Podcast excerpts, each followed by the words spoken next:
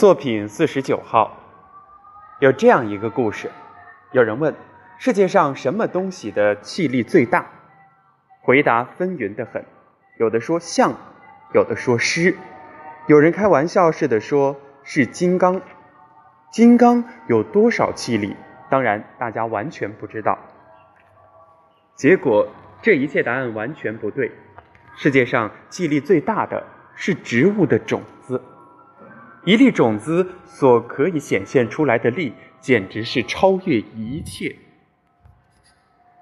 人的头盖骨结合得非常致密与坚固，生理学家和解剖学者用尽了一切的方法，要把它完整的分出来，都没有这种力气。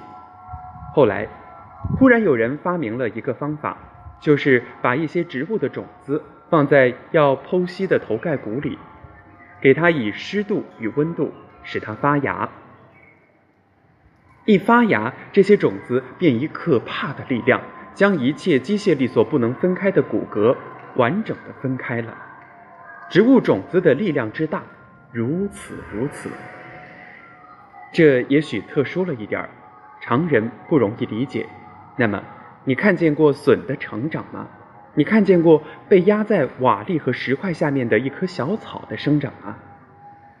它为着向往阳光，为着达成它的生之意志，不管上面的石块如何重，石与石之间如何狭，它必定要曲曲折折的，但是顽强不屈的透到地面上来。它的根往土里钻，它的芽往地面挺，这是一种不可抗拒的力。阻止它的石块，结果也被它掀翻。一粒种子的力量之大，如此如此。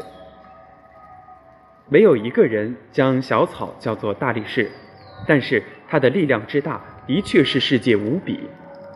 这种力是一般人看不见的生命力。只要生命存在，这种力就要显现。上面的石块丝毫不足以阻挡，因为。它是一种长期抗战的力，有弹性、能屈能伸的力，有韧性、不达目的不止的力。